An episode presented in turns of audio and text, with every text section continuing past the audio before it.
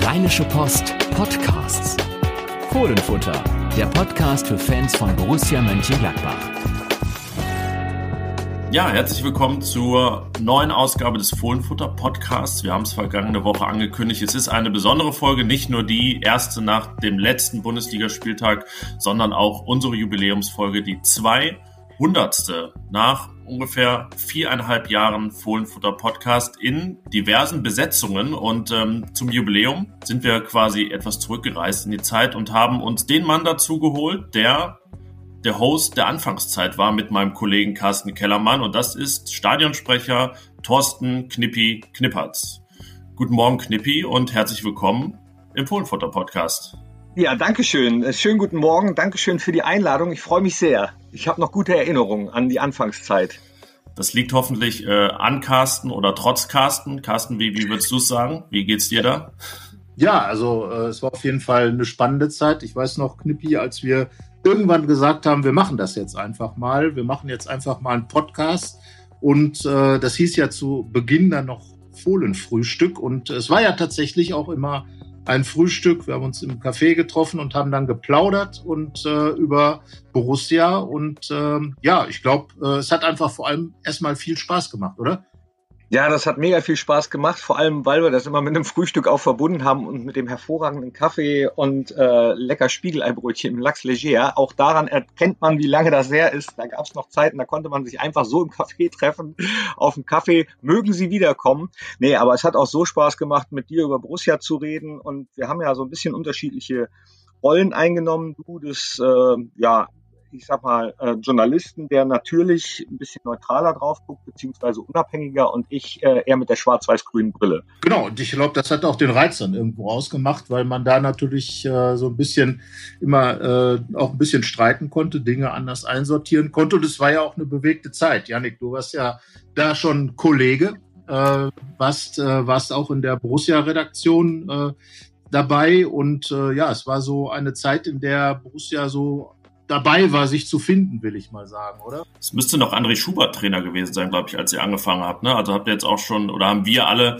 viele Trainer begleitet. Ähm, ich kann mich dran erinnern, es gab dann die sozusagen Übergangsfolge, als ich dann mit dazu kam. Knippi, das war im Prinzip deine Abschiedsfolge. Anfang 2018 vorm Derby gegen Köln, das dann verloren wurde. Dann kamen schon wieder bewegte Zeiten. Borussia rutschte in eine Krise. Da war Dieter Hecking Trainer. Ja, und jetzt sitzen wir hier nach dem letzten Spieltag der Bundesliga-Saison 2021. Äh, Knippi, du hast gesagt, du guckst oder hast damals mit der schwarz-weiß-grünen Brille drauf geguckt. Ähm, wie geht es nach diesem letzten Spieltag in Bremen deiner Raute im Herzen? Ja, die äh, pocht unrhythmisch, würde ich sagen. Also sie hat Momente, wo sie ein bisschen ruhiger pocht, aber dann hat sie auch wieder Momente, wenn ich mich an einige Spiele zurückerinnere. Du sprichst gerade das verlorene Finale gegen Köln an damals, als du anfingst, den Fohlenfutter-Podcast mitzumachen. Aber ich erinnere mich natürlich auch in dieser Saison an verlorenes äh, Derby gegen Köln und da pocht die Raute dann ein bisschen unrhythmischer und äh, der Blutdruck steigt so ein bisschen.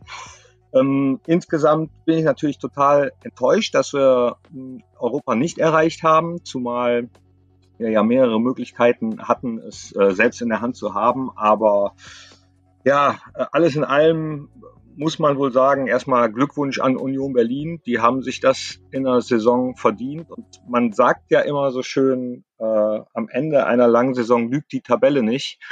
Ja, und da sind wir leider nicht unter den ersten sieben.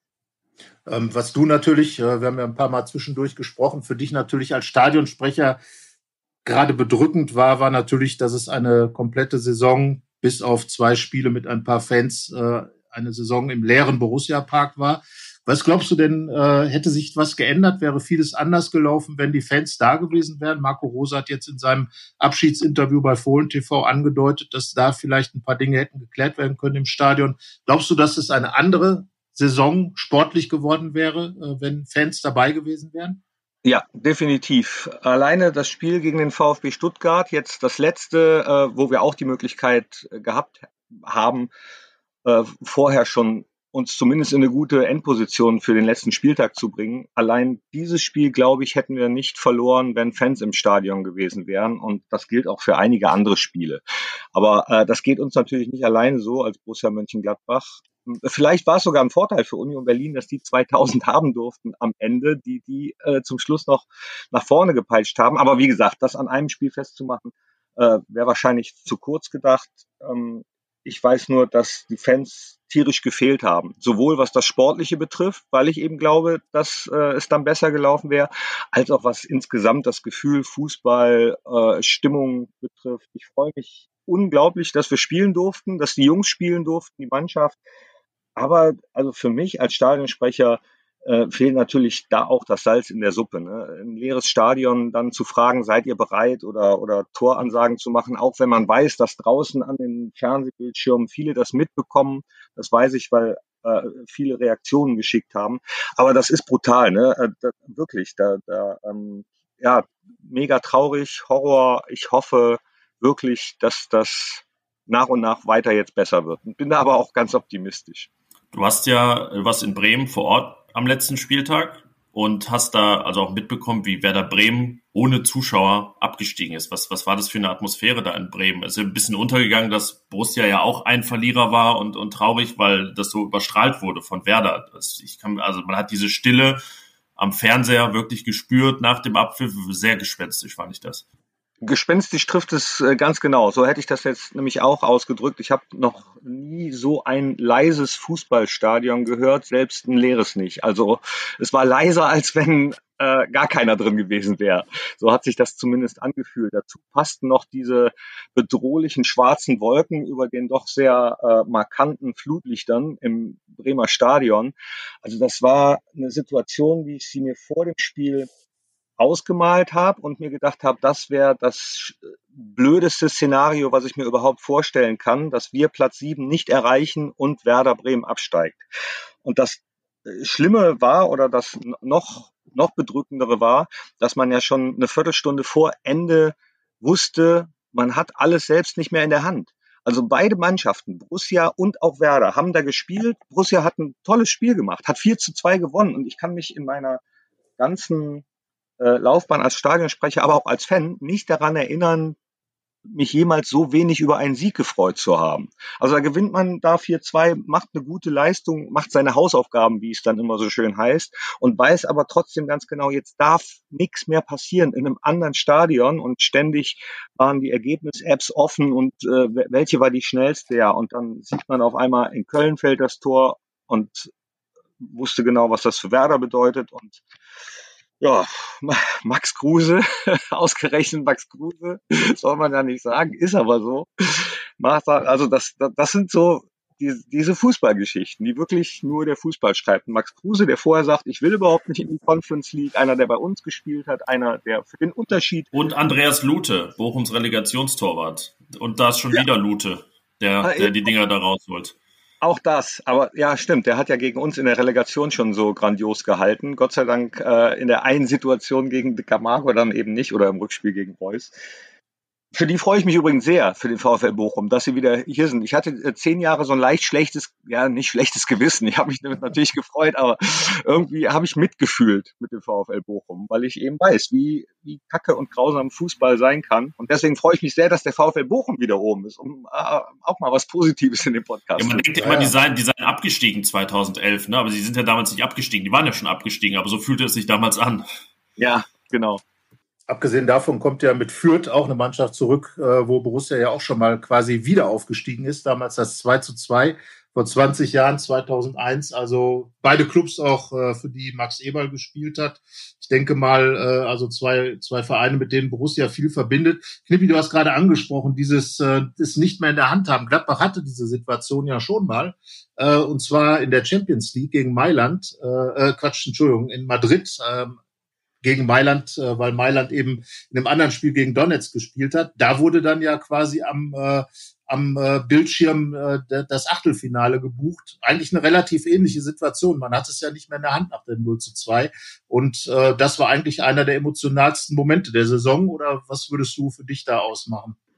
Ja, war äh, mit einer der emotionalsten, auf jeden Fall. Und jetzt dieses Saisonfinale in Bremen, muss ich sagen, als ich dann zum Beispiel auch ähm, Niklas Füllkrug gesehen habe, der hatte nicht mitbekommen, wie es in Köln steht und ist ganz erwartungsvoll an die Seitenlinie gelaufen zur Bremer Bank, so mit großen Augen und, und wie ist da schon aus, wie steht's da und so. Und dann hat das zugerufen bekommen und wir dann, also was da in dem Gesicht abzulesen war, das war emotional, auch wenn es nicht Borussia betroffen hat. Das wiederum hat mich ein bisschen getröstet. Das hört sich jetzt doof an, gerade für, äh, wenn Werder-Fan das jetzt zufällig hören sollte, aber hat mich deswegen getröstet, weil ich äh, eben aus der ganzen Borussia-Historie solche Momente auch kenne und dann einen nicht errungenen siebten Platz äh, zwar immer noch schade finde, aber natürlich nicht mehr so grausam, wie wenn man absteigt aus der ersten Fußball-Bundesliga und mich dann daran wieder, viele können es nicht hören, auch äh, äh erinnert habe, wie es mal gewesen ist. Also ich sage jetzt absichtlich nicht, wo wir herkommen, sondern wie es mal gewesen ist. Äh, also ähm, von daher muss man jetzt wahrscheinlich klar nochmal die Saison äh, Revue passieren lassen. Fürs Analysieren bin jetzt nicht ich zuständig, das macht dann die sportliche Leitung. Und dann äh, ja, irgendwann ähm, Mund abwischen und mit neuem Mut und äh, neuer Kraft in die neue Saison gehen und dann gucken, was passiert. Jetzt war es sportlich unterm Strich eine enttäuschende Saison. Es war aus diversen Gründen auch häufig sehr, sehr unruhig. Ähm, wie hast du das als jemand, der für den Verein arbeitet, der da auch oft nah dran ist, jetzt wegen Corona natürlich ähm, auch örtlich gesehen oftmals nicht so nah dran wie sonst. Wie hast du diese Saison abseits des Platzes wahrgenommen? Diese ganzen Sachen, die da, die da los waren, ähm, war das auch ein Faktor, dass es da einfach nicht so ruhig wie gewohnt war bei Borussia? Also ich habe die Saison insgesamt als sehr anstrengend empfunden. Das hat aber auch hauptsächlich mit den ganzen Umständen zu tun, die drumherum sind. Äh, und damit meine ich jetzt nicht das Sportliche, sondern mein Corona zum Beispiel. Ne? Also ich glaube, dass man das auch nicht unterschätzen darf, was äh, das mit, mit einer Mannschaft, mit Sportlern macht und Sportlerinnen jetzt zwar äh, in dem Fall, wenn, wenn, wenn man auch auf andere Mannschaften guckt. Klar, da haben alle mit zu kämpfen, nicht nur Borussia Mönchengladbach, aber äh, jede Mannschaft geht da natürlich anders mit um und jeder Spieler geht da auch anders mit um. Mit Corona, aber auch mit einer Situation, auf die du anspielst, äh, dass dann schon mitten in der Saison bekannt wird, dass der Trainer den Verein verlässt. Äh, ich persönlich äh, war sehr, sehr traurig, weil ich mit Marco Rose äh, gut hat zusammengearbeitet. Ähm, wir haben leider gar nicht so, so häufig engen Kontakt gehabt, äh, auch durch Corona. Das spielt dann auch dazu, dass die Bindung äh, eine andere ist. Aber die Situation, in denen wir uns immer unterhalten haben, habe ich immer als sehr angenehm empfunden und äh, habe Marco auch gesagt, dass ich es äh, echt schade finde, dass er, dass er uns schon verlässt. Ja, und pff, ich, also ich weiß ja nicht, wie es gewesen wäre, wenn Fans da gewesen wäre. Vielleicht wäre es dann sogar noch unruhiger gewesen. Das war, das, das ist jetzt alles Spekulation. Ne? Kann ich nicht sagen, ja, das, das hat das positiv oder negativ beeinflusst, dass dann keine Fans da waren, die äh, im Stadion ähm, ja ihren Unmut, ihren Unmut kundgetan hätten. Das, also dass es irgendeinen Einfluss hat, ist ja klar. Also alles, was um Mannschaft passiert, hat irgendeinen Einfluss, egal ob das jetzt bei Borussia ist oder bei Frankfurt hat man es ja auch gesehen. Ähm, Wolfsburg scheint es auch Querelen gegeben zu haben. Ich kann nicht in die Köpfe der Spieler gucken. Ich kann ihnen dann nur glauben, wenn sie sagen, nee, wir sind Profis, äh, wir, wir müssen das so machen, aber sind natürlich auch Menschen ne? und jeder reagiert ja äh, auf, auf irgendwelche Nachrichten komplett anders. Der eine steckt sowas locker weg, der andere ist ein bisschen enttäuschter, ein anderer sagt, ja gut, äh, Fußballgeschäft ist halt so, da werden Verträge geschlossen, da werden Verträge auch mal eher wieder aufgelöst. Äh, ist ja auch nicht so, dass, dass jeder Trainer immer äh, seinen Vertrag beendet, auch wenn er es vielleicht wollte. Also manchmal geht es ja auch von der Vereinsseite. Von daher, ja, also natürlich hat das irgendwie beeinflusst. Aber wie äh, ist alles Spekulation. Glaubst du denn, dass äh, möglicherweise nicht eher durch diese, äh, durch die Ankündigung von Marco Rose vielleicht Dinge ein bisschen verstärkt worden sind? Also gerade diese, diese extreme Emotionalität der Fans äh, wirkt ja auch so ein bisschen, als wenn sich da viele schon aufgestaut hätte. Also und, und nicht gerade erst dadurch ausgelöst wurde, sondern weil da gewisse Unzufriedenheit vorher schon da war. Wie hast du das so empfunden? Du bist ja auch viel in Kontakt mit, mit der Fanbasis und äh, wirst wahrscheinlich da auch immer angeschrieben. Also wir hatten schon den Eindruck, als, als wenn vorher einiges schon im Argen gewesen wäre in dieser Saison und äh, dass das natürlich dann durch so eine Situation möglicherweise verstärkt wird. Ja, also ähm, im, im Argen weiß ich nicht, aber dadurch, dass, dass es vorher schon Gerüchte gab, die natürlich auch durch die äh, Fanszene gewabert sind, das wisst ihr ja selbst auch. Also dann, dann hat man gehört, dass derjenige gesagt hat, das. Und äh, oft ist es so, dass solche Gerüchte nicht stimmen. Jetzt hat es sich dann leider bewahrheitet, dass äh, dieses Gerücht, dass ähm, ja, äh, unser Trainer dann zu Borussia Dortmund wechseln wird nach der Saison, dass es sich bewahrheitet hat. Also diese Unruhe und diese Unsicherheit wäre, glaube ich, auch nicht gut gewesen, wenn man das äh, ja noch länger so im Unklaren gelassen hätte. Weil auch das macht natürlich was, äh, so, sowohl mit, mit, ja, äh, mit, mit jemandem, sage ich einfach mal.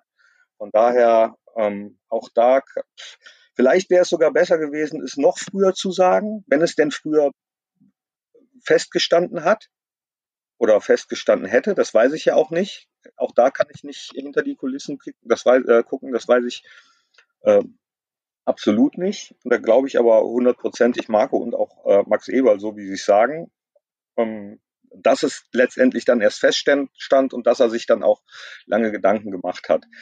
Auch da Spekulation. Ich persönlich, wenn es früher festgestanden hätte, hätte es glaube ich, hätte es glaube ich direkt gesagt, weil weil ich finde Klarheit ist immer besser. Um, aber wenn es vorher nicht festgestanden hat, kann man ja vorher nichts sagen. das ist das Problem. Ja. Und, ja. Äh, ist ein bisschen, ja. bisschen so dem Motto, es ist wie es ist und ähm, ja, muss es jetzt nehmen, wie es wie es gekommen ist am Ende.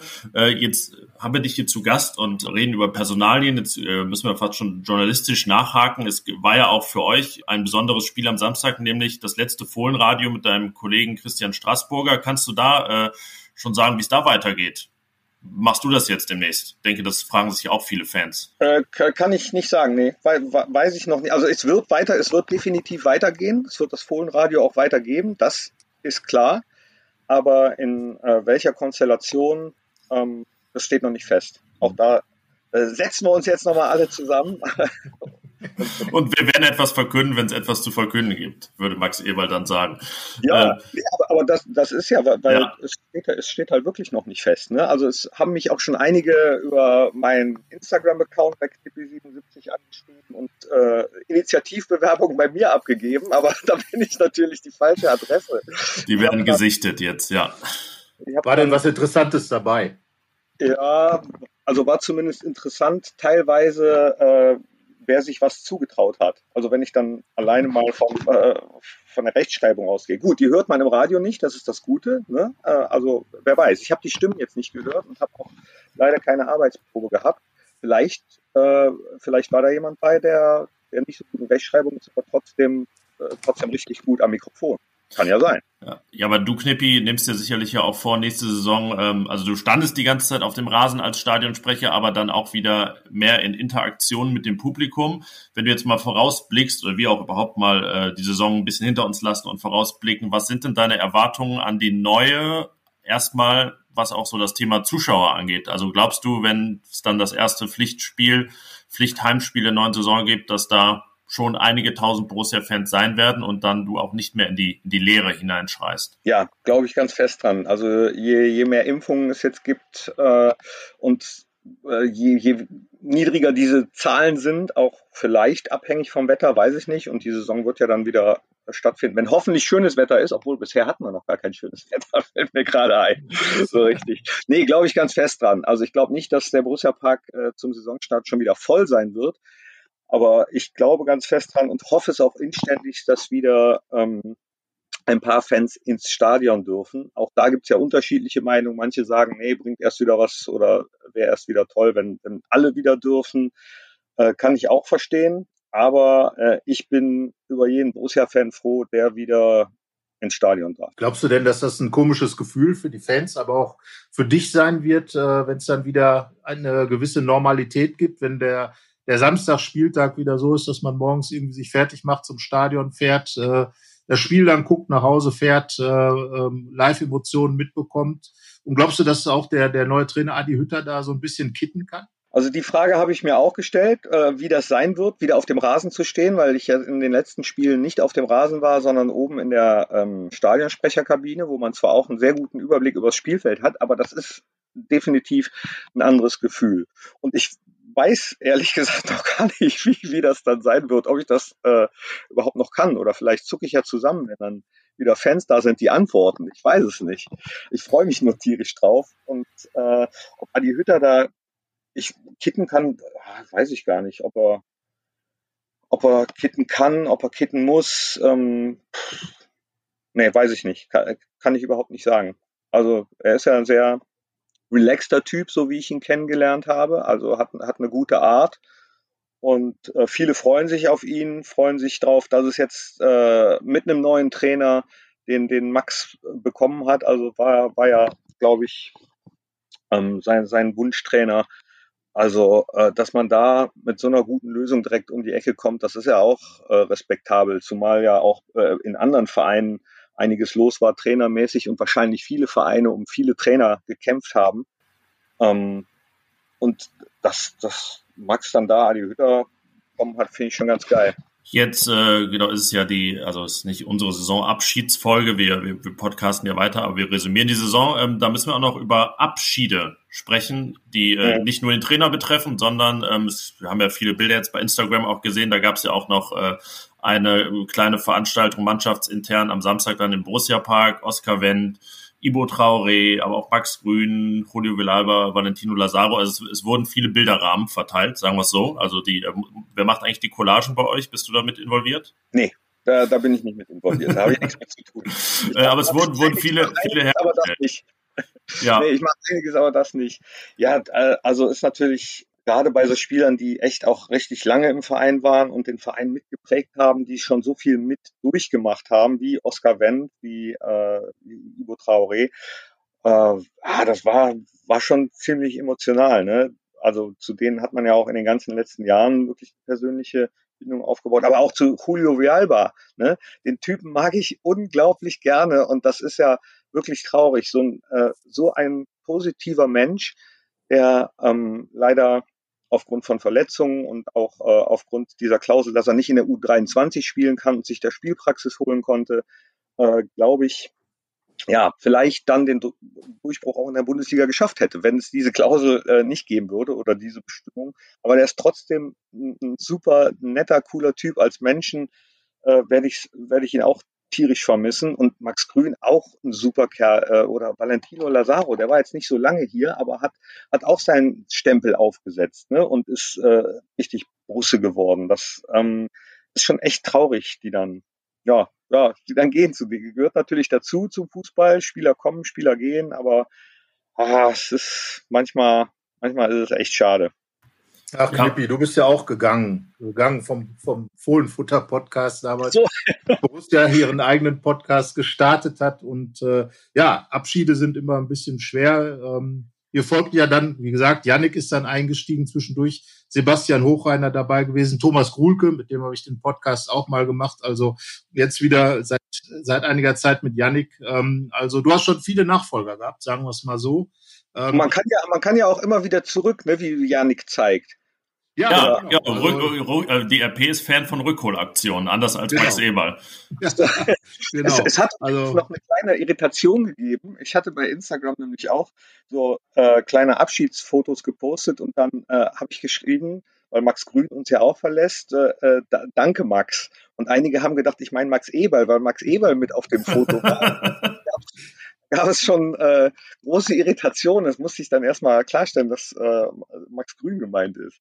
Ja gut, also können wir das eben klarstellen. Wer jetzt noch denkt, also Max Eberl ist Manager bei Borussia Mönchengladbach und wird es bleiben, äh, ja, also falls, falls ihr das irgendwo anders wahrgenommen habt, es war, war eine, eine Falschmeldung des Stadionsprechers, sagen wir es so. Nee, sagen wir nicht so. Das ist eine, eine falsch interpretierte, eine versehentliche.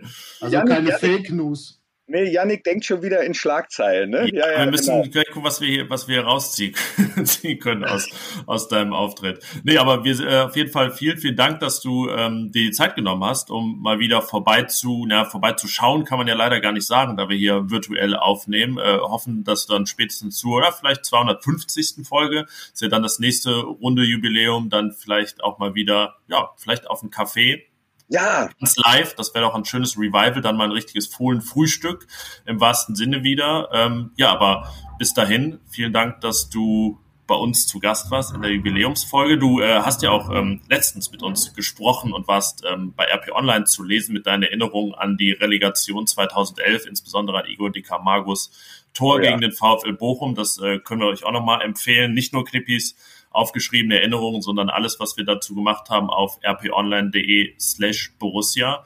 Ja, und dann ähm, denke ich, kann man dir auch erstmal eine ruhige und schöne Sommerpause wünschen, oder? Och, ja, nee, ich äh, hoffe gar nicht, dass diese ruhig wird, weil wir natürlich, äh, also nicht nur bei Borussia, sondern, sondern auch rund um, um NTV, RTL und, und die Schauspielsachen einig, einiges geplant haben. Und äh, bei Borussia muss man natürlich, also jetzt fängt ja Jetzt fängt ja die neue Saison sozusagen direkt wieder an. Was macht man eventuell an neuen Formaten? Ähm, du hast es eben angesprochen. Wie geht's mit dem Fohlenradio weiter? Äh, also so richtig Sommerpause ist zumindest für mich jetzt erstmal nicht. Also wir treffen uns jetzt erstmal in der nächsten Woche und unterhalten uns darüber, was man äh, sonst noch so in der neuen Saison machen kann, so solange man es denn schon planen kann. Ne? Also äh, da muss man ja wirklich auch immer mit einem Auge auf Corona gucken und äh, das zumindest im Hinterkopf haben und in alle möglichen Richtungen planen. Auch das macht es ein bisschen schwieriger, dass man äh, mehrgleisig fahren muss. Aber äh, Sommerpause ist für mich leider noch nicht. Wie Max Eberl im Prinzip. Für den beginnt jetzt auch die große Arbeit. Ja, genau. Stimmt, genau. Aber ich bin sehr gespannt drauf und freue mich auch drauf und äh, bin auch froh, dass die Saison jetzt vorbei ist. Fällt trotzdem was ab, ne? auch wenn ähm, wenn ich mir natürlich gewünscht hätte, dass wir noch ähm, reinrutschen ins internationale Geschäft. Ich bin einer von denen, die das gerne gespielt hätten oder mitgemacht hätten, sehen ja auch äh, viele anders. Aber ich äh, hätte schon, hätte schon klasse gefunden. Und ja, gut, aber wie, wie, es so immer ist, neues Spiel, neue Saison, neues Glück und hoffentlich neuer Erfolg. Ein bisschen mehr Ruhe wahrscheinlich als in der vergangenen Saison sollte es geben. Und äh, ja, ja, ich freue mich total auf, ich freue mich echt auch äh, tierisch auf Adi Hütter, weil ich den auch als Typ richtig gut finde und auch bei äh, Eintracht Frankfurt schon gut fand. So, und mir gewünscht habe, ähm, als, als klar war oder als zu hören war, dass er zumindest zum Kreis derer gehört, die eventuell in Frage kommen als neuer Trainer, habe ich mir äh, ihn so heimlich ein bisschen gewünscht.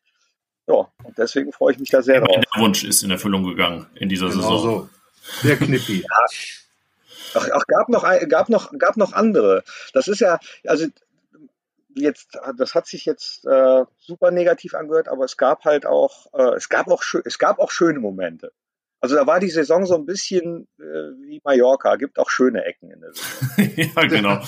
Ach, gut. Ja, wir, wir, äh, Carsten und ich, werden jetzt, ähm, nachdem wir dich verabschiedet haben, gleich noch ein bisschen eher uns dem Ballermann sozusagen widmen und den unschönen Ecken auch. Ähm, aber natürlich dann auch auf die schönen Ecken verweisen, da hast du schon recht, die, die diese Saison und nicht, nicht nur Mallorca auch gehabt hat. Ähm, ja, aber erstmal vielen Dank an dich, Knippi, alles Gute und bis bald. Danke an euch für die Einladung. So, und ich äh, höre mal, ich höre dann rein, ne, was ihr dann sonst noch so erzählt habt. Ja, ja genau. Bitte, bitte. So, Wir schneiden noch ein paar Sachen rein, Knippi, keine Sorge.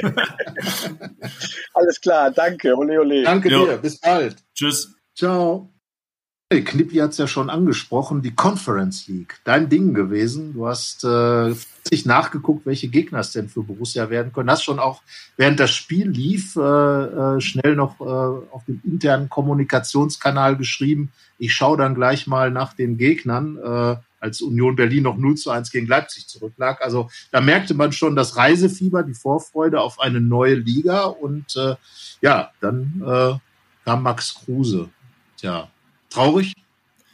Ich persönlich, äh, nee, tra tra tra traurig ist ja kein, ist ja kein äh, Faktor in, in, in unserer Berichterstattung. Ich würde sagen, dass, so habe ich es ja auch genannt, oder haben wir es ja auch eigentlich äh, betitelt, es am Ende dann gepasst hat zu dieser Saison, dass sie so endete.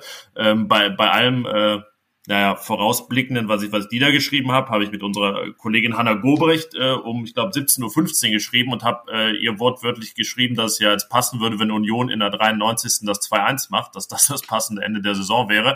Es wurde dann die 92. Das äh, war ungefähr das, das Einzige, wo ich da dann äh, falsch lag. Ja, aber um auf die Conference League nochmal zu kommen, ich äh, hätte es einfach attraktiv gefunden, erstmal, weil Europa Europa ist. Da kann man dann auch wirklich äh, ja, Max Eberl hat so gesagt, viele haben es so gesagt, ich finde, Borussia Mönchengladbach ist nicht in der Lage, da Rosinen zu picken und zu sagen, der eine Wettbewerb, äh, den, den wollen wir nicht spielen und wir, wir spielen hier nur Champions League und Europa League.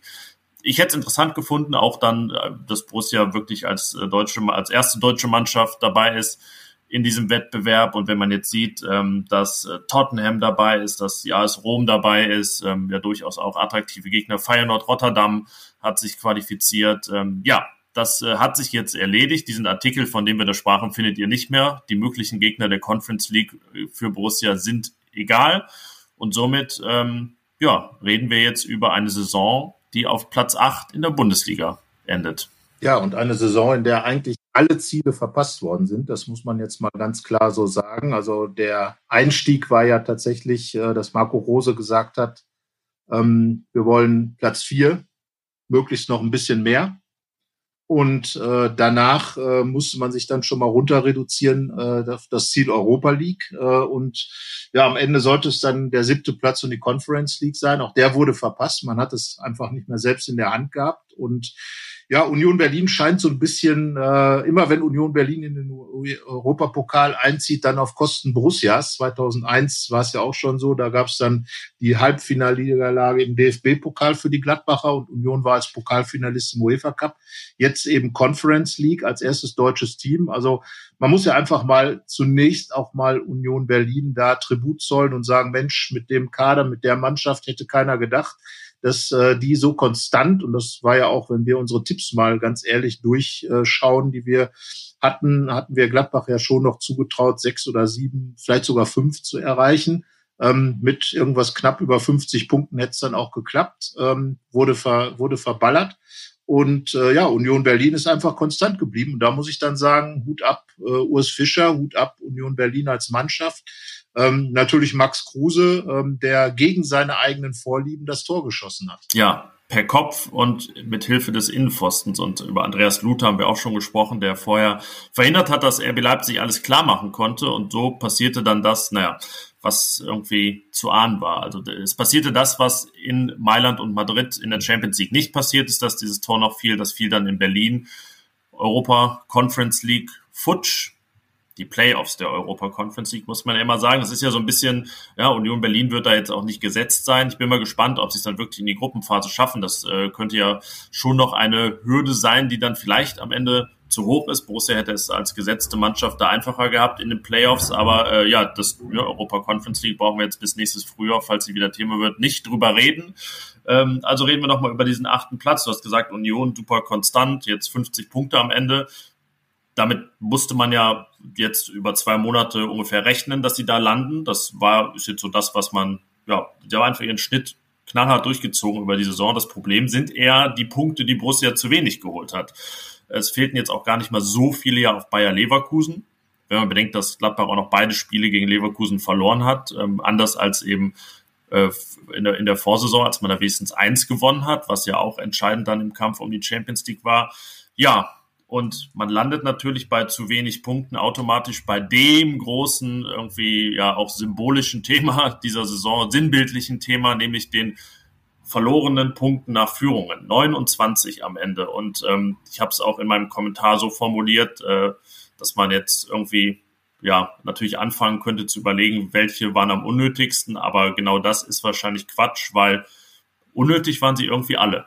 Ja gut, es fing ja eigentlich, äh, der Kreis hat sich ja am Ende geschlossen der Saison. Das äh, haben wir ja auch schon festgehalten. Äh, Union Berlin war das erste Heimspiel äh, der Saison. Und äh, was passierte war, Gladbach führte, bekam durch Nico Schlotterbeck das späte 1 zu 1. Und äh, ja, das ist ja dann die Geschichte der Saison eigentlich geworden. Und äh, da fehlen dann schon mal die zwei Punkte, äh, die man hätte mehr gehabt als Union Berlin oder Union Berlin hätte einen Punkt weniger gehabt. Also an der Stelle wenn man dann irgendwo gucken will, hat es dann zumindest was Union Berlin angeht schon mal gehapert. Äh, Rückspiel war ja auch unentschieden.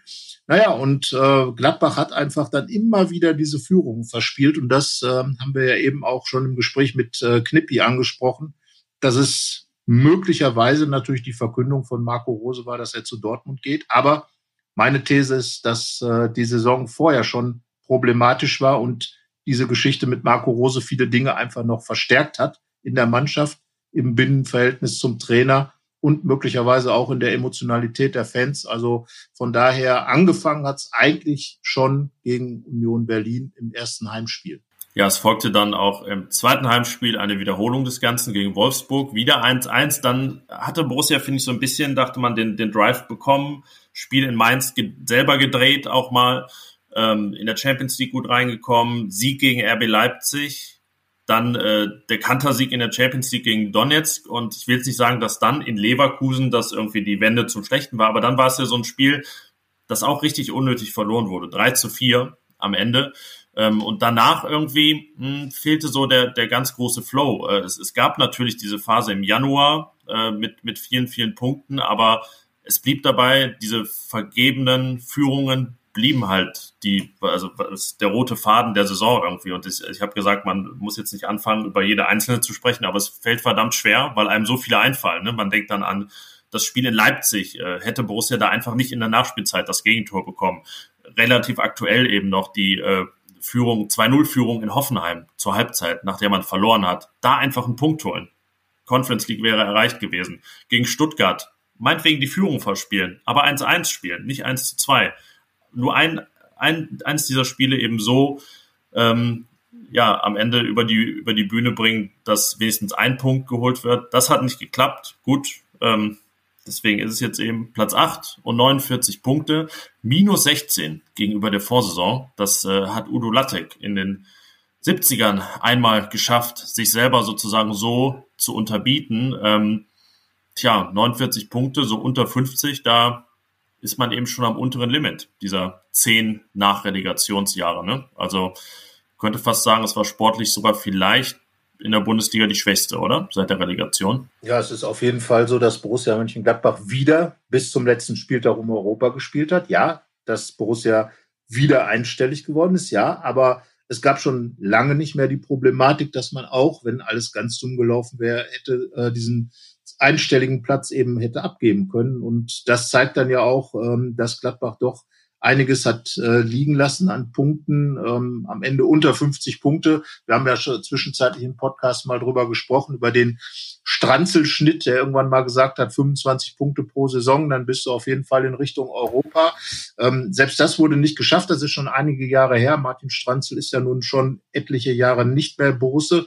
Und ähm, ja, ich glaube, wenn Martin Stranzel in dieser Saison dabei gewesen wäre, dann hätte er auf dem Platz teilweise regelrecht gewütet, ähm, wenn, wenn da diese Dinge immer wieder passiert werden. Und das ist ja dann die nächste Geschichte. Also für mich gibt es zwei interessante Faktoren in dieser Saison. Zum einen hat Gladbach ja, du hast es eben schon angesprochen, Sieg gegen Leipzig in den Topspielen gerade zu Hause sehr, sehr gute äh, Dinge abgeliefert und auch Ergebnisse geholt. Bayern geschlagen, Dortmund geschlagen, erstmals Leipzig geschlagen.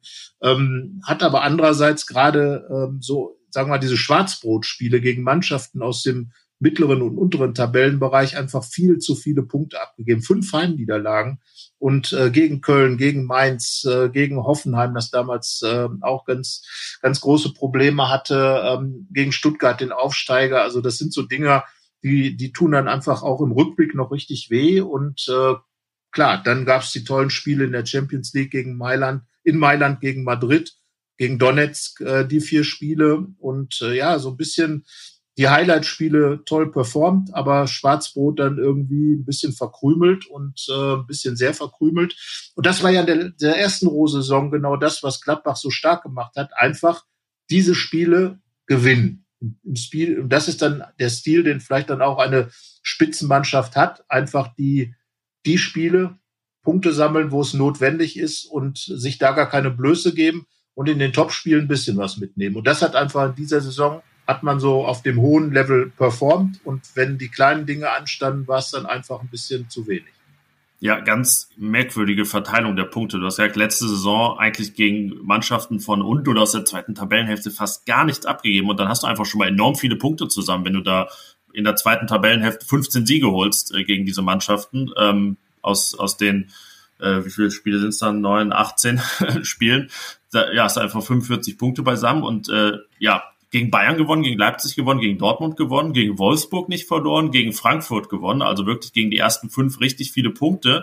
Unten dann gegen die letzten vier Mannschaften alles gewonnen, außer das eine Spiel gegen Köln. Aber dann kommt diese unfassbare Bilanz gegen Platz sechs bis 14. Also ja, die Mannschaften, sage ich mal, von Leverkusen, die nicht um die Champions League spielten, bis Hertha, die vor dem letzten Spieltag gerettet waren, 13 Punkte aus 16 Spielen gegen die untere Oberklasse bis zum Beginn des Abstiegskampfes äh, und eben auch gegen die direkten Konkurrenten dann um Europa. Leverkusen beide verloren, Union kein Spiel gewonnen, Stuttgart kein Spiel gewonnen, gegen Freiburg nur eins gewonnen. Ja, das ist schon, also Probleme gegen die Schwarzbrot in den Schwarzbrotspielen, das fasst es schon ganz gut zusammen. Also Borussia war da wirklich sehr glutenfrei unterwegs in dieser Saison. Tja, das äh, und, und das ist dann einfach auch genau diese Zahl, die, du hast die 16 Punkte angesprochen, die Differenz äh, zur, zur Vorsaison. Und ähm, da wird man vor allem natürlich genau in diesem Bereich fündig wenn man, wenn man jetzt sagt, äh, wo hat's gefehlt? Also erstens, Borussia hat es über die gesamte Saison, das hat Marco Rose ja auch nach dem 1 zu 2 gegen Stuttgart gesagt, nicht geschafft, so ein richtiges Heimspiel-Feeling zu entwickeln.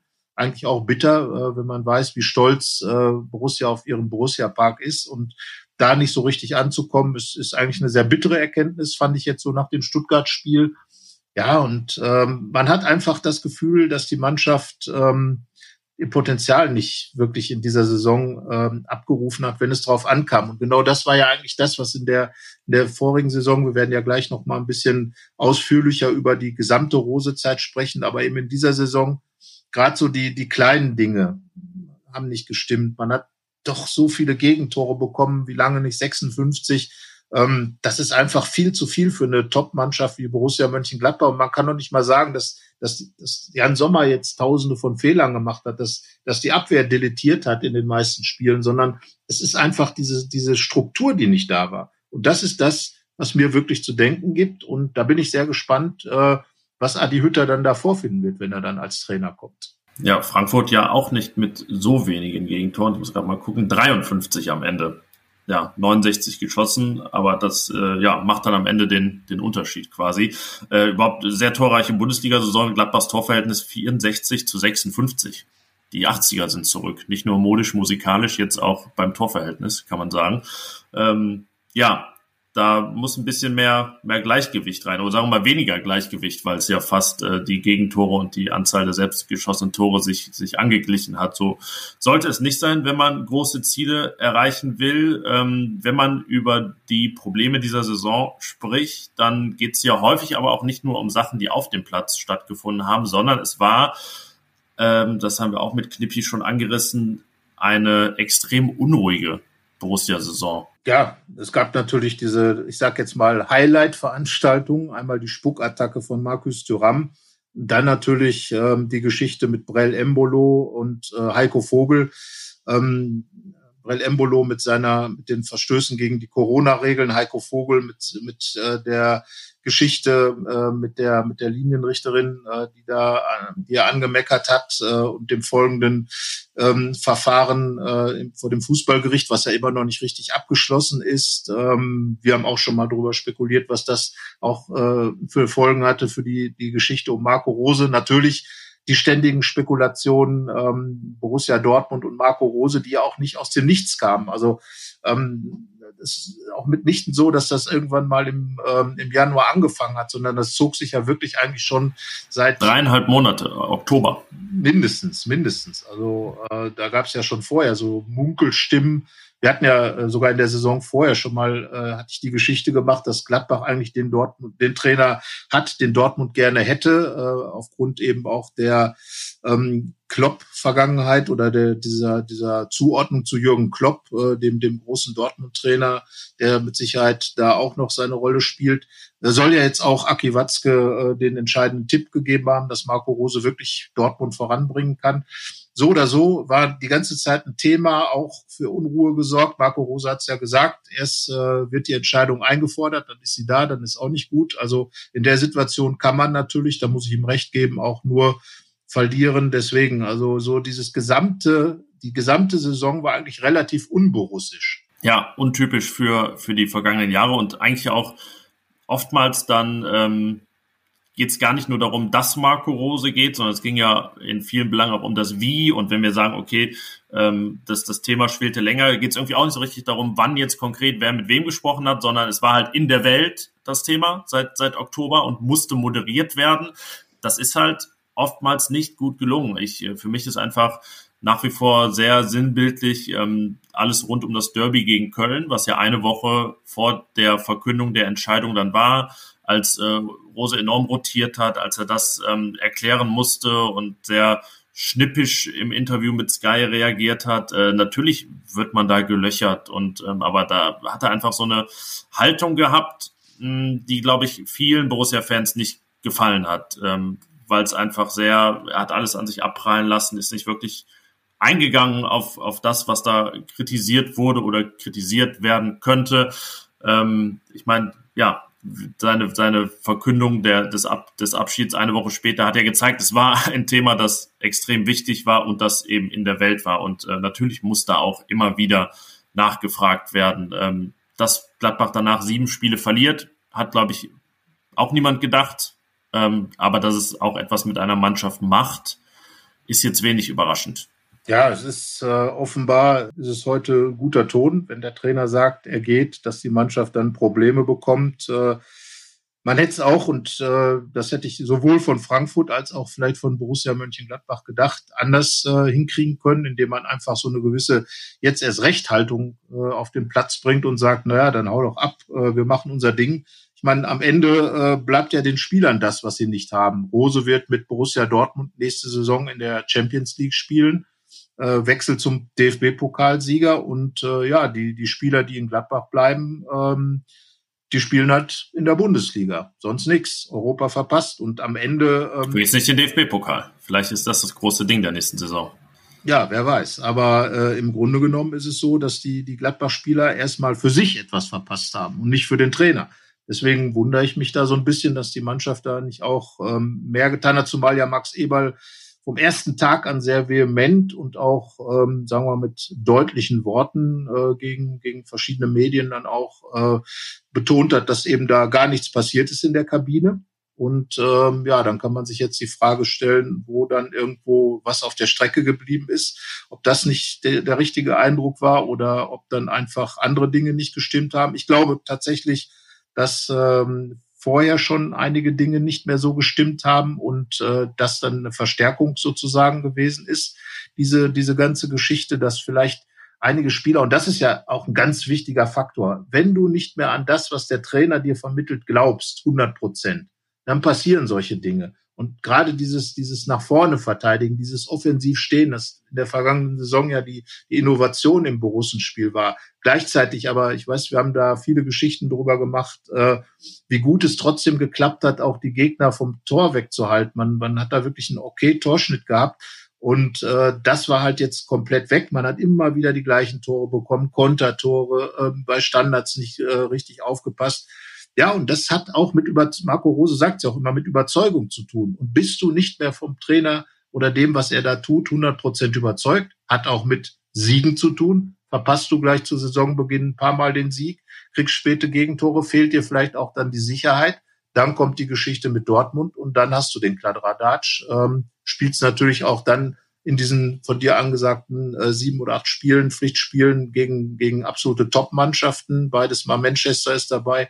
Leverkusen ist dabei, Leipzig ist dabei. Ähm, klar, Spiele, Max Eberl hat gesagt, verlierst du sonst vielleicht auch. Aber genau für diese Dinge war natürlich auch Rose da, als Trainer, der den Spirit entfachen sollte. Ja, ich sag mal so, im Dezember 2019 hat die Mannschaft beim 0-1 gegen Bayern halt dran geglaubt, dieses Ding noch drehen zu können. Und manchmal ist es ja wirklich ganz banal auch der Glaube oder eben die Überzeugung, dass bestimmte Dinge besser geworden sind, besser sind, dass man irgendwie neue Fähigkeiten erlangt hat. Es ist ja, ja, ein bisschen Placebo manchmal, aber so banal ist es. Das ähm, sieht man dann immer, wenn es eben in die andere Richtung geht, ähm, wie, wie der Fußball da gestrickt ist, wie, wie Fußballer gestrickt sind, ist, glaube ich, ganz, ganz äh, ja, normale Dynamik im, im Spitzensport. Und äh, ja, deswegen kann man viel über Marco Rose reden und über Versäumnisse dieser Saison, aber natürlich auch über die Mannschaft. Und ähm, wir haben darüber gesprochen, wer waren positive Erscheinungen innerhalb der Mannschaft, wer hat enttäuscht. Und sagen wir so, also wir uns sind einige positive eingefallen, aber ähm, sie alle vereint so ein bisschen, dass sie eher zur alten Garde gehören, oder? Ja, definitiv. Also für mich Gewinner der Saison ist äh, letzten Endes Lars Stindl er hat ja auch ähm, in den letzten beiden Spielen jeweils das wichtige 1 zu 0 gemacht, ist äh, als Kapitän richtig stark vorangegangen, hat äh, 14 Tore in der Saison geschossen, 24 Scorer eingesammelt. Also das war schon eine beachtliche Leistung. Ähm, 32 Jahre alt. Stindl hat überhaupt in der Rosezeit äh, ganz klar gemacht, wie wichtig er als Fußballer ist für diese Mannschaft. Äh, vieles haben wir auch oft geschrieben, dass ähm, seine Qualitäten äh, diesen Rose-Fußball nochmal angereichert haben um fußballerische Elemente. Also Lars Stindl äh, überhaupt nicht zum alten Eisen. Der ein oder andere hat ja gedacht, oh, das wird vielleicht der neue Raphael, der in der Saison keine Rolle mehr spielt. Und hm, hm, hm. aber Lars Stindl hat gezeigt, also dass er wirklich das Herzstück der Mannschaft normalerweise ist, wenn er fit ist. Und äh, deswegen, also Lars Stindl absolut Daumen hoch und äh, ja, ich glaube auch, dass Christoph Kramer wieder äh, sich so ein bisschen neu erfunden hat. Er war ja in der Saison vorher und auch in der Saison davor so ein bisschen rausgerutscht aus der aus der Stammelf-Geschichte äh, und hat jetzt zusammen mit seinem Kumpel Florian Neuhaus ähm, die Stammdoppelsechs gebildet. Ähm, hat auch, finde ich, immer wieder einen guten Job gemacht, Ruhe reingebracht, ähm, hat das, was er am besten kann, eben ähm, Bälle erobern, Bälle verteilen und eben das Spiel zu ja, temperieren. Ähm, das hat er wirklich gut hinbekommen, war auch als Anführer gut, hat viel geredet, also ein bisschen den Thomas Müller gegeben. Und ähm, ja, dann ist da noch Jodas Hofmann. Also ähm, damals schon 2018 bei Dieter Hecking äh, in dieser Hinrunde großartig gespielt, da schon an den Rand der Nationalmannschaft gerückt. Dann kam im Dezember die Verletzung, jetzt durchgezogen und äh, Nationalspieler geworden vorläufiger EM-Teilnehmer geworden und ähm, hat auch äh, so viele Tore wie noch nie geschossen. Also das sind für mich die drei, die lustigerweise keine neuen Rose-Spieler sind und auch keine Rose, originären Rose-Typen sind, sondern ja, Leute sind, die einfach äh, lange Zeit bei Borussia sind und vieles von dem, was sich in den letzten Jahren entwickelt hat, äh, dann wirklich auch zusammenfassen. Einer, den ich äh, noch mit dazu zählen würde, vielleicht mit ein paar Abstrichen, ist äh, Florian Neuhaus, der ja auch seine erste Blütezeit unter Dieter Hecking hatte, ähm, auch Nationalspieler geworden in dieser Saison. Ähm, man hat gerade in dieser Phase, in der es nicht so gut lief, jetzt im, im Frühjahr oder ab Februar auch gemerkt, okay, was da vielleicht noch fehlt in der Entwicklung, um es dann wirklich auch bei einem Weltverein später mal zu packen, denn das sind ja also die Vereine, mit denen er in Verbindung gebracht wird, sind ja diese ganz, ganz großen Top 5, 6 Vereine der Welt eigentlich. Ähm, das trauen wir ihm, denke ich mal, auch zu. Nur man hat eben auch gesehen, dass äh, eben ein Jahr, ein Entwicklungsjahr in Gladbach sicherlich noch gut täte. Er ist viel torgefährlicher noch geworden, hat, hat viele Tore geschossen die Saison und vor allen Dingen hat er ja den Pass der Saison gespielt. In Mailand. Ich habe es live gesehen und äh, kann es auch immer noch visualisieren vor meinem Auge, wie dieser Pass die gesamte Mailänder Abwehr durchschneidet und dann ein anderer Gewinner der Saison, Jonas Hofmann, frei vor dem Tor steht, das 2 zu 1 macht. Ähm, aber auch dann wieder kommt die andere Geschichte der Saison, nämlich das späte 2 zu 2. Also manchmal alles sehr kondensiert innerhalb weniger Minuten, was diese Saison ausgemacht hat. Aber ja, Florian Neuhaus für mich auf jeden Fall auch eine der positiven Erscheinungen. Ja, ich fand es ein bisschen schade, dass, äh, dass er so den ganz großen Schritt nicht hinbekommen hat. Er hat ja in, äh, durch die Verschiebung ähm, gute Idee von Marco Rose, ihn auf die Sechs zu stellen, ihm mehr Spielfeld vor, äh, vor der Nase zu geben. Ähm, hatte er schon einen Riesenschritt gemacht und ich bin so ein bisschen enttäuscht, dass er nicht noch weitergekommen ist. Also, dass er so, ähm, er hatte ja selber den Anspruch formuliert, Führungsqualitäten noch weiter auszubauen das fehlte mir so ein bisschen, gerade jetzt in der Phase, als es, als es auch drauf ankam. Er hat zwar seine Tore gemacht teilweise, aber wenn ich mich daran erinnere, wie er damals dieses Siegtor gegen Bayern gemacht hat und seitdem fehlte mir dann so diese Nachhaltigkeit in seinem Spiel. Also von daher, Florian Neuhaus ist für mich eher so ein, so ein saisonales Neutrum, der äh, sowohl ein paar kleine Fortschritte, aber auch ähm, dann wiederum einigen Stillstand drin hatte. Ähm, fand ihn jetzt, ähm, ja, für mich, ich hatte mehr von ihm erwartet. Vielleicht ist das auch ähm, der Ansatz ein bisschen zu hoch gegriffen gewesen, aber ähm, naja, aber er ist Nationalspieler geworden, das wird ihm gut tun. Er wird die Erfahrung machen, ähm, damals Matthias Ginter hat es ja äh, 2014 auch äh, gehabt, Christoph Kramer, äh, der dann sogar noch Einsätze bekommen hat. Also das dabei sein äh, bei so einem Projekt ist, glaube ich, etwas, was einen äh, wirklich schult und äh, bin absolut deiner Meinung, es wäre schon sehr ratsam, noch eine Saison mindestens eine in Gladbach dran zu hängen, um sich wirklich dieses, dieses Führungsspieler sein, das wirklich zu erarbeiten und dann möglicherweise den, den Schritt zu machen zu einem Top-Verein, weil ich befürchte, wenn er es jetzt tun würde, könnte es ein bisschen schwierig werden. Aber in Gladbach äh, wird er mit Sicherheit nächste Saison im zentralen Mittelfeld eine ganz wichtige Rolle spielen. Und er liefert die gute Überleitung zu einem seiner Positionskollegen, bei dem wir uns recht sicher sind. Jetzt, nachdem wir auch irgendwie seine Nachricht gelesen haben, die er am Sonntagabend verfasst hat, dass wir ihn nicht mehr wiedersehen nächste Saison. Das ist Dennis Zakaria, ähm, der für uns eher oder er, nein, zu den Verlierern dieser Saison gehört. Ist zurückgekehrt nach langer Verletzungspause und nie so richtig angekommen. Also eher phasenweise im Sinne von mal eine Halbzeit, selten wirklich über ein ganzes Spiel brilliert und so seinen Stempel aufgedrückt. Der ist ja so ein Stempelaufdrückspieler, der, der wirklich einfach auch dann im Stadion auffällt, dessen, diese Präsenz, Dynamik, Aggressivität. All das hat er wirklich nur phasen- und minutenweise auf den Platz bringen können. Klar, äh, bei ihm hat man auch mal wieder gesehen, äh, was, was diese Redewendung ausmacht, dass ein Spieler, der ähm, acht Monate weg war, auch ähnlich lange braucht, um wieder zurückzukommen. Aber er hat natürlich ein ganz anderes Standing und ähm, ja, ist, ist nicht mehr so dieses Fund dahinter wie noch vor anderthalb Jahren, wo er eigentlich auf dem Weg in die Weltklasse war. Also deswegen ein ganz klarer Verlierer auch diese Saison, Dennis Zakaria. Ja, vor allem, wenn man überlegt, also vor seiner Verletzung damals, am, passiert ja im, im letzten Spiel bei dem Zuschauer dabei waren, beim 1 zu 2 gegen Dortmund am äh, 7. März 2020, äh, unglücklicherweise mit Jan Sommer, Torwart, zusammengerasselt. Ähm, dann kam irgendwann raus, dass es wirklich eine Knorpelverletzung war, also eine richtig schwere Verletzung. Und ja, äh, wenn man überlegt, zu dem Zeitpunkt war Dennis Zakaria eigentlich der Spieler, den man sich aus der Mannschaft überhaupt nicht wegdenken konnte. Und äh, ja, wenn er jetzt geht, würde, glaube ich, äh, die Gladbacher Welt nicht mehr wirklich zusammenbrechen. Und das ist dann schon ein ganz schöner Absturz. Äh, Schade für ihn. Diese Verletzung hat ihm da schon ordentlich zugesetzt, hat ihn aus der Bahn geworfen. Ähm, auch bei ihm, ja, kann man fast sagen, äh, ja, mehr Gladbach würde ihm vielleicht eher gut tun. Aber andererseits äh, ist es wahrscheinlich für Max Eberl auch ähm, die Möglichkeit, gutes, sehr gutes Geld zu bekommen. Ein Vertrag läuft dann ja 2022 aus. Von daher ähm, hohe, äh, größte Verkaufswahrscheinlichkeit um möglicherweise auch den einen oder anderen neuen Akzent im Kader zu setzen.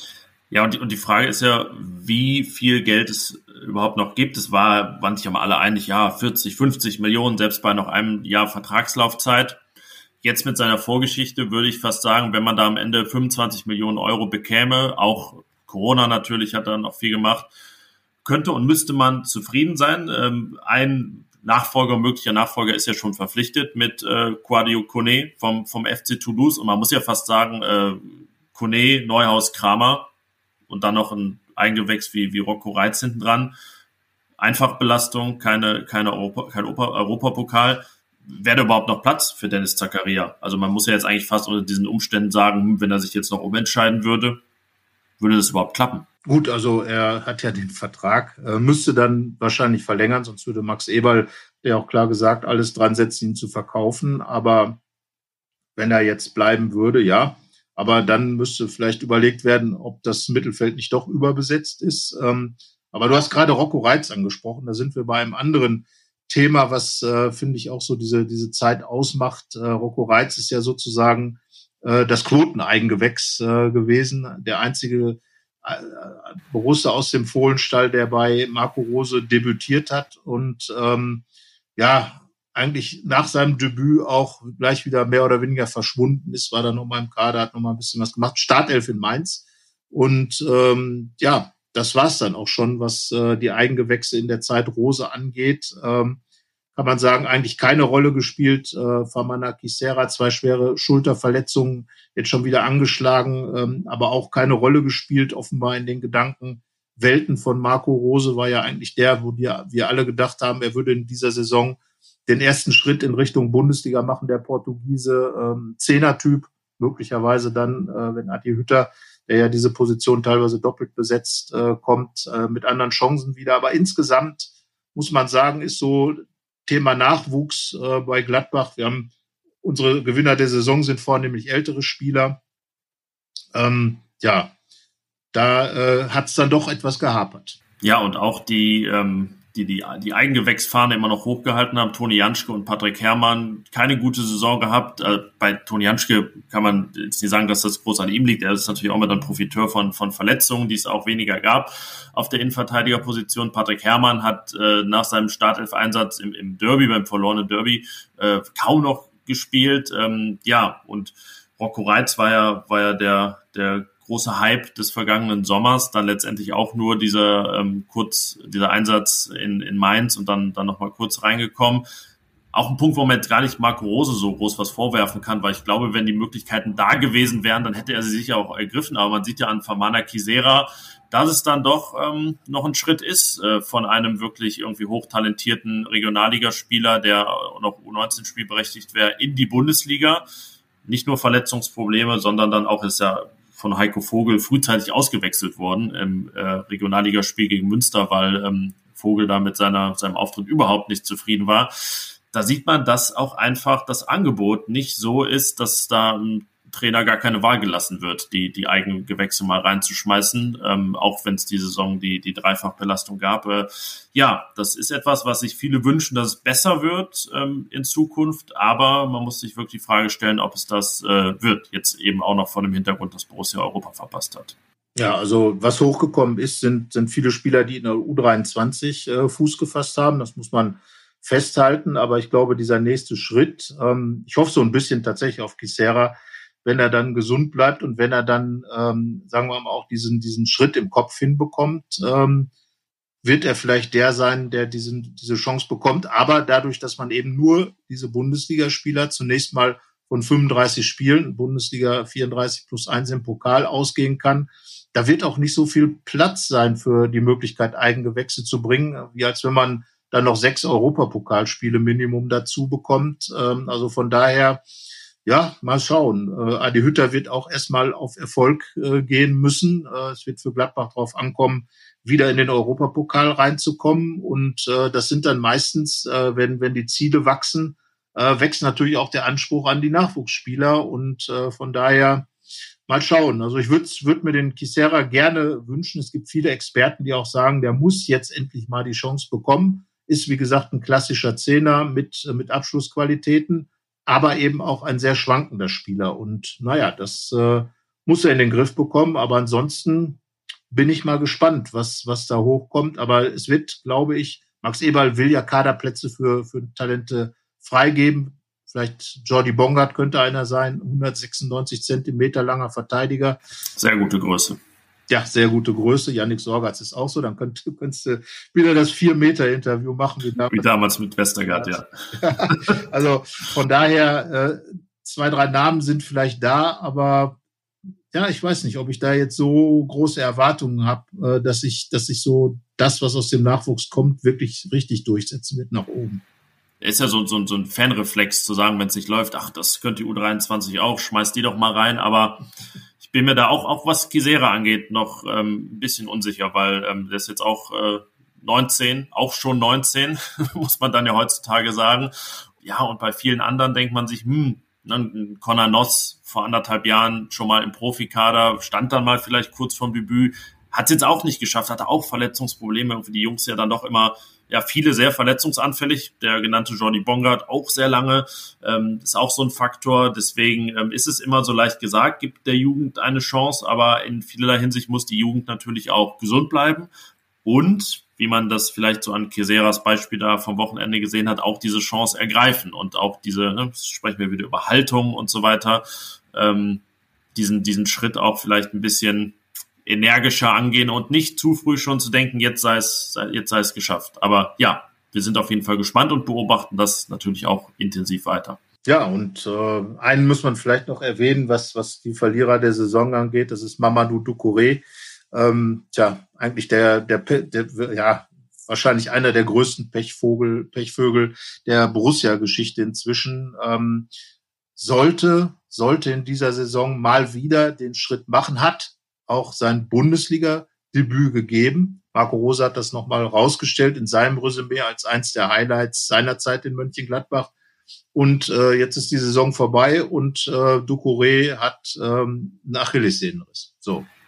Ja. ja. Das, äh, also es ist also, einfach nur, haben wir schon, es ist einfach nur traurig, oder? Was anderes fällt einem eigentlich fast, fast gar nicht ein, tragisch, traurig. Und ähm, man wünscht ihm das Allerbeste, einfach auch, dass er das vom Kopf her alles so verarbeitet. Ähm, ja, und leider muss man sagen, mal wieder auch einer der, der Verlierer der Saison. Das zieht sich bei ihm leider durch und äh, insgesamt ähm, ja, ist seine Zeit doch eher sehr traurig. Das muss man, muss man ganz einfach sagen. Und ja, ob da noch was wird, das muss man abwarten. Aber so eine Verletzung ist natürlich schon krass. Von daher ja, kann man ihm dann nur gute Besserung wünschen. Und ja, was Borussia angeht, ähm, ich glaube, wir können auch so ein bisschen für uns sagen, äh, gut, dass die Saison vorbei ist. War irgendwie auch seltsam, alles so einzuordnen und äh, drüber zu reflektieren und äh, ja, oder? Ja, man hatte so viele Themen, wo man dann immer denkt, oh, jetzt jetzt schon wieder über die über die vergebenen Führungen schreiben. Aber ich meine, wir äh, können es uns ja manchmal sozusagen auch nicht aussuchen, ähm, weil sich dann Themen immer wieder durch die ganze Saison ziehen und ähm, dann diese Themen abseits des Platzes, bei denen man sich auch manchmal dachte, was ist eigentlich los irgendwie diese Saison? Also was was ist da äh, was verursacht diese Nebenschauplätze, die es ja irgendwie jahrelang nicht gegeben hat? Ist das eine zufällige Häufung? Steckt da irgendwas anderes hinter? Ähm, ja, also es, äh, ich sag mal so, die, die, die, die Champions League hat natürlich in einigen Spielen Spaß gemacht. Dann ist es für uns auch einfach ja nicht cool, wenn wir im Stadion sitzen. Also es äh, cool, dass wir immerhin durften und äh, die Spiele dann auch mal im Stadion sehen. Aber ich meine, wir waren kaum auswärts unterwegs, was es ja auch immer ausmacht. Ähm, äh, über einen Verein so, so eng zu berichten, dass man da einfach auch ähm, diese Eindrücke dann immer von, von vor Ort hat und so. Ja, deswegen ähm, eine Saison, die sicherlich nicht als eine der schönsten in Erinnerung bleiben wird. Ich meine, du hast ja sportlich äh, deutlich tristere begleitet in deiner deiner beruflichen Laufbahn. Äh, äh, ich muss ja fast sagen, ich kann mich nicht beschweren, so sagen wir es so. ähm, ja, aber irgendwie war es äh, kam nie so der, es sprang nie der große Funke über dieser Saison. Also es war immer so ein, äh, ja, weiß nicht, wie so ein Grill, den man nicht anbekommt. Ja, irgendwie musste man ordentlich pusten, aber es ist nichts passiert. Also von daher, das Feuer ist nicht entfacht worden. Ähm, die Zeit von Marco Rose ist vorbei. Ähm, eine Ära ist es nicht geworden. Matthias Ginter hat das im Interview gesagt, stimme ich ihm zu. Ähm, ich bin persönlich gespannt, äh, wie man so im Rückblick, ähm, auch wenn man dann sieht, wie die Mannschaft äh, in, in Shape ist, wie man heutzutage sagt, ähm, äh, wenn Adi Hütter dann da ist, äh, was von Rose tatsächlich bleibt. Äh, wir haben ja an der einen oder anderen Stelle schon mal drüber sinniert und ähm, es wird sicherlich so dieses etwas größere Denken vielleicht bleiben.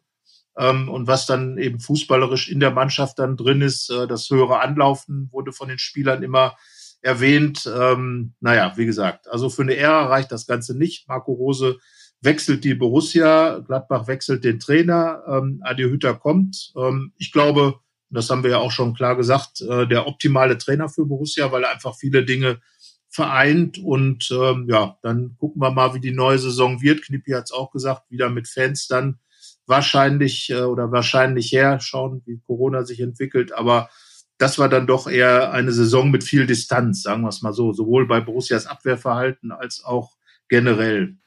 Ja, nur, nur keine große Distanz zum Conference League Platz am Ende. Der war, der wurde knapp verpasst. Ähm, ja, wenn wir jetzt mal, lass uns mal ein, ein finales Fazit äh, ziehen der, der Rosezeit. Wir haben ja schon viel äh, natürlich hin und her analysiert. Ähm, man muss ja so ein bisschen fragen, hm, zwei Jahre nach seinem Antritt, zwei Jahre nach der Trennung von Dieter Hecking, wo steht Borussia da? Ähm, mein, mein Fazit war so ein bisschen, naja, es ging irgendwie vier Schritte vor, drei zurück, äh, dann noch einen nach hinten, nach rechts, nach links und am Ende steht man irgendwie nach viel Bewegung, nach viel hin und her nicht so fundamental anders, besser oder schlechter. Man muss jetzt auch nicht sagen, dass jetzt alles, ist ja nicht alles schlechter geworden, auf gar keinen Fall. Ähm, ich meine, 65 ne, plus 49 ist immer noch ein respektabler Schnitt am Ende, aber ja, viel Lärm, um dann am Ende nicht so viel, wie man sich bei Borussia erhofft hätte.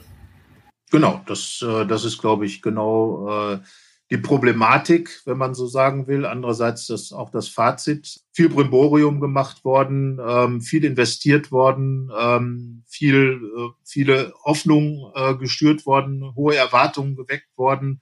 Und am Ende ist es ein durchschnittlicher Platz sechs für Marco Rose. Ähm, eine wichtige Champions League Qualifikation, auch für das Achtelfinale. Ähm, was für die Geschichtsbücher. Ähm, zuletzt jetzt gab es noch den 250. Auswärtssieg der Vereinsgeschichte in Bremen. Also insgesamt ähm, diese 40 Millionen, die in der Champions League verdient wurden, natürlich gerade in der Corona-Zeit eminent wichtig. Alleine darum ähm, hat der Trainer Marco Rose dann auch schon ähm, seine Meriten verdient. Äh, der dritte Trainer, der Borussia Mönchengladbach in dieses Format Champions League geführt hat.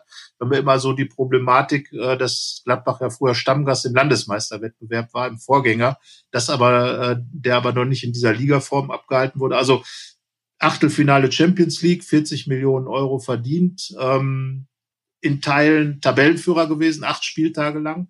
Also auch das äh, bei Marco Rose äh, ein Faktor, den man nicht äh, wegdiskutieren sollte, aber eben auch nach zwei Saisons, zunächst unter Dieter Hecking und dann auch unter Rose, in denen Gladbach immer Platz sechs aufwärts war, beziehungsweise nur drei oder viermal unter Platz sechs gestanden hat, jetzt permanent drunter unter dem Europastrich. Und ähm, das ist dann schon in der Summe, würde ich sagen, eher treten auf der Stelle.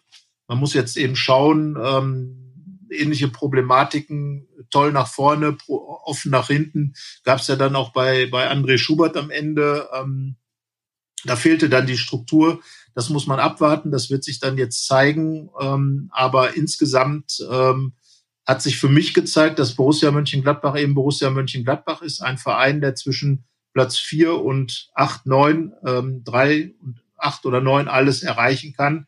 Und äh, je nachdem, wie dann eben so die Befindlichkeiten während einer Saison sind. Und ja, am Ende kann man sagen, Borussia ist bei sich geblieben. Man kann aber auch sagen, Stillstand. Äh, das darf man sich dann aussuchen, wie man das jetzt ähm, ausdrücken will. Ja, ist ein bisschen so die Schwierigkeiten, die diese Saison hatte. Entweder hatten sie ja alle wenn wir über Corona sprechen, oder sie waren so ein bisschen hausgemacht. Ne? Also es gab jetzt, es gab auch gar kein großes Verletzungspech. Ja, es gab dann auch eine Corona-Infektion von Rami Benzebaini, die ihn, länger bewegt hat, aber das hatten ja viele Vereine. Deswegen, ja, muss man da auch sagen, hm, das, was nicht so gelaufen ist, kann man jetzt äh, nur schwer auf äh, Pech oder äußere Umstände schieben, ähm, sondern ja, da gibt es eben auch ein paar Sachen, die man äh, sicherlich äh, etwas strenger auch intern analysieren wird oder sagen wir es so, man hoffen muss, dass getan wird, um äh, sich letztendlich da auch äh, bei keinen Punkten in die in die Tasche zu lügen. Aber ja, man, man muss sagen, du hast ne, gesagt, ähm, die 40 Millionen von Marco Rose, immerhin war es, glaube ich, die richtige Reihenfolge der Saisons. Also erst in die Champions League zu kommen und dann jetzt zwar dieses fette Minus, aber rein finanziell kam das wirklich zur richtigen Zeit. Das war eminent wichtig, ähm, darf man auch nie vergessen. Und dann auch noch da diese Erfolge in der Hinrunde einzusammeln, das Achtelfinale zu erreichen, was ja allein fast nochmal 10 Millionen Euro gab. Ja, und jetzt ähm, steht man mit leeren Händen da, so ein bisschen Ausgangslage wie 2018, ne, als unter Dieter Hecking da ähm, Europa auch verpasst wurde ähm, und dann ein Jahr ohne folgte 2018, 19. Da ging es sehr gut weiter in der Hinrunde, 33 Punkte, nicht unter einem neuen Trainer, jetzt kommt ein neuer in Adi Hütter und man darf sehr gespannt sein. Genau, und ich glaube, das ist einfach das. Der Fußball hat ja den großen Vorteil, äh, dass jedes Ende immer auch ein Anfang ist. Äh, man wird jetzt schauen, wie verändert Max Eberl die Mannschaft, wer geht, wer kommt. Äh, das sind ja immer die spannenden Themen des Sommers, die wir natürlich auch verfolgen werden. Wir werden auch ein bisschen mitspekulieren. Wir werden den einen oder anderen Namen vielleicht einfach mal ins Rennen werfen, um zu sagen, ja, da sehen wir vielleicht Handlungsbedarf. Äh, die Freiheit nehmen wir uns mal heraus, ähm, das auch analytisch dann entsprechend zu betrachten. Und ja, dann wird am 1.7. wird dann der neue Cheftrainer Adi Hütter heißen. Und äh, es gibt ja noch eine Europameisterschaft mit doch vielen Borussen, 10 plus 1 würde ich es nennen. Äh, denn Lazzi Benesch ist ja noch ausgeliehen an Augsburg bis zum 30.06. Also von daher ähm, ist er dann nicht als Borusse zur EM, aber Borusse im Herzen, nennen wir es mal so zumindest. Äh, und äh, die zehn anderen, ja, die Schweizer vier an der Zahl, drei für Deutschland, zwei für Österreich. Das, ähm, ja, da kann man schon viele EM-Spiele schauen mit borussischer Beteiligung. Ex-Borussen sind ja auch genug dabei. Granit Xhaka, Gibril So noch bei der Schweiz zum Beispiel. Also Torgan Hazard. Torgan Hazard bei Belgien. Er ist ja auch Borusse geblieben. Ja, er ist immer noch Borusse, ja. Ganz fies gesagt, aber ja, genug Gründe, ähm, glaube ich, für Gladbach Fans äh, die EM, auch wenn sie sicherlich etwas seltsamer werden wird aufgrund der, der gesamten Situation, ähm, zu schauen. Und ich bin auch mal gespannt. Also ich glaube, da bin da bei Christoph Kramer, dass ich der deutschen Mannschaft wahrscheinlich mehr zutraue, als manch anderer es tut nach dieser, dieser ganzen Geschichte der, der vergangenen Monate äh, und kann mir schon gut vorstellen, dass äh, Jogi Löw da zum Abschluss mindestens bis ins Halbfinale kommt. Okay, das jetzt willst du jetzt noch, äh, wollen wir jetzt den Tipp auch noch hier, äh, ja, wenn, wenn wir schon keine, keine Spiele irgendein mehr. Tipp, irgendein Tipp muss es doch geben. Ja, okay, dann sage ich Viertelfinale aus. Okay, aber du könntest ja theoretisch auch sagen, schafft die U23 noch die Einstelligkeit? Oh. ja. Ja, ja. Ja. Ich sage einfach mal ja.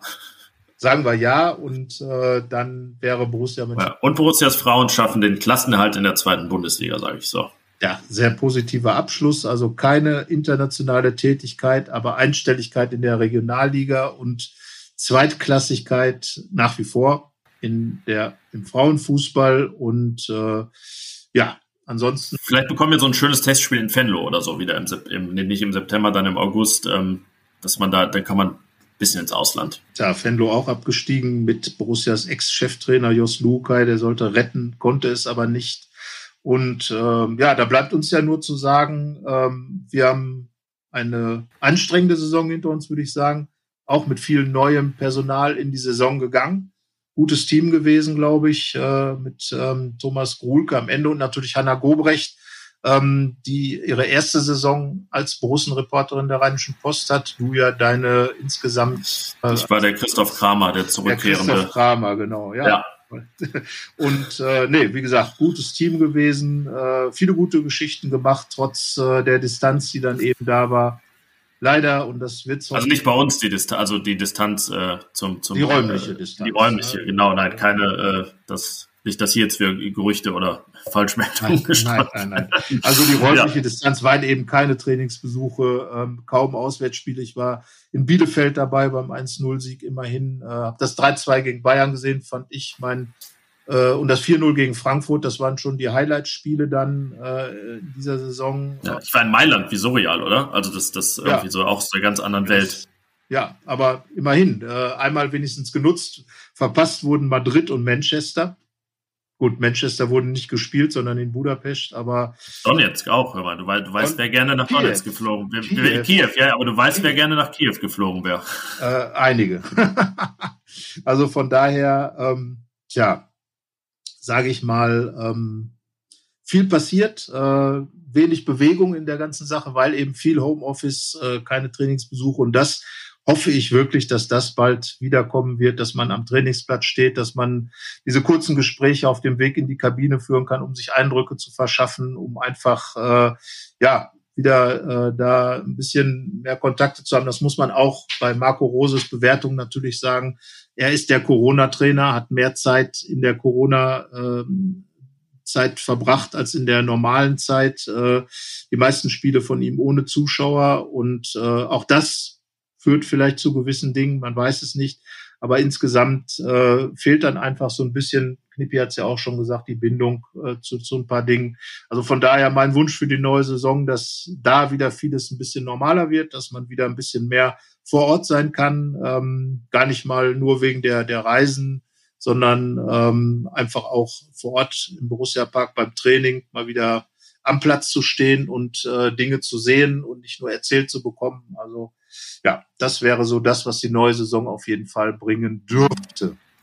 Und ich beschließe das Ganze mit einem kleinen Werbeblock für natürlich unsere Berichterstattung auf rponline.de slash Borussia. Da könnt ihr auch die vielen Relegationssachen nachlesen, die wir geschrieben haben zum zehnjährigen Jubiläum. Ihr könnt euch auch, falls ihr es noch nicht gemacht habt, unsere, habt unsere Spezialfolge zu zehn Jahren Relegation anhören. Ihr könnt diesen Podcast gerne bewerten, gerne natürlich auch mit fünf Sternen auf den gängigen Plattformen. Und ihr könnt, falls ihr es noch nicht gemacht habt, euch anmelden für unseren Fohlenfutter Newsletter, der jeden Morgen um 7 Uhr verschickt wird. Und das könnt ihr tun auf rponline.de slash Newsletter. Und ich sag mal so, es lohnt sich. Werdet ihr dann sehen, wenn ihr euch angemeldet habt und ähm, ja, gerne dann auch weiter erzählen. Und ich würde sagen, so schließen wir es ab. Wohl wünschen ein äh, Sommerpausen verbundenes Vergnügen. Wir, wir machen erstmal weiter, sprechen uns dann nächste Woche. Genau, ich bleibe beim EM verbundenen Vergnügen. Von ja. ein bisschen Fußball gibt es da noch und wenn es auch nur DFB ist. Ähm, guckt mal rein und wir werden auf jeden Fall am Ball. Auch wenn er nicht. Ja, nächste Woche können wir dann sprechen über die Relegation in Frankreich mit Quadio Kone. Das ist doch auch was, oder? Das ist, der Ball rollt zum Beispiel auch noch. Oder Champions League Finale. Ach, so viel Relegation. Äh, also es gibt viel. Ja, mit dem ersten FC Köln, der dank Borussia Mönchengladbach in die Relegation. Das ist ja auch, was viele Fans ärgert, dass eben Bremen für viele doch ein sehr sympathischer Verein absteigt durch die Niederlage gegen Gladbach Köln, dadurch dann drin in die Relegation gekommen ist. Also immer wieder viele Themen, mit denen Gladbach mehr oder weniger zu tun hat. Äh, wir bleiben deswegen, wie gesagt, am Ball und äh, schauen wir mal. Nächste Woche wieder am Mikro. Bis dahin. Tschüss. Ciao. Mehr bei uns im Netz www.rp-online.de